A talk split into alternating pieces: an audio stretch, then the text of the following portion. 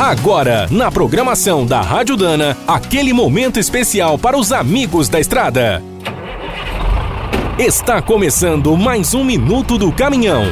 Fique por dentro das últimas notícias, histórias, dicas de manutenção e novas tecnologias.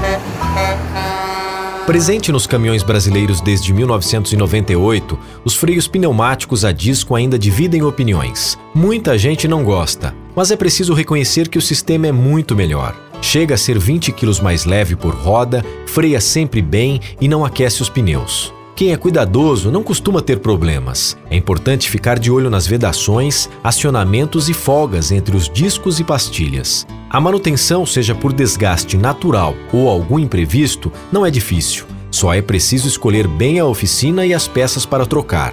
Ao contrário dos tambores, que suportam quase tudo, os freios a disco precisam das ferramentas corretas e reparos de qualidade.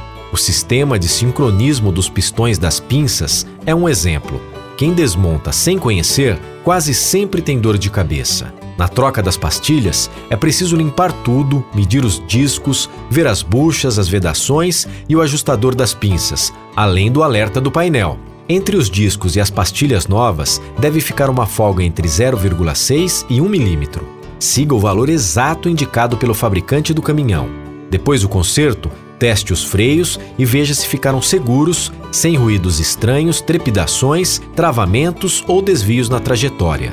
Quer saber mais sobre o mundo dos pesados? Visite minutodocaminhão.com.br. Aqui todo dia tem novidade para você. O Minuto do Caminhão é um oferecimento de Spicer. Há mais de 100 anos, a marca dos cardãs e eixos que não ficam pelo caminho.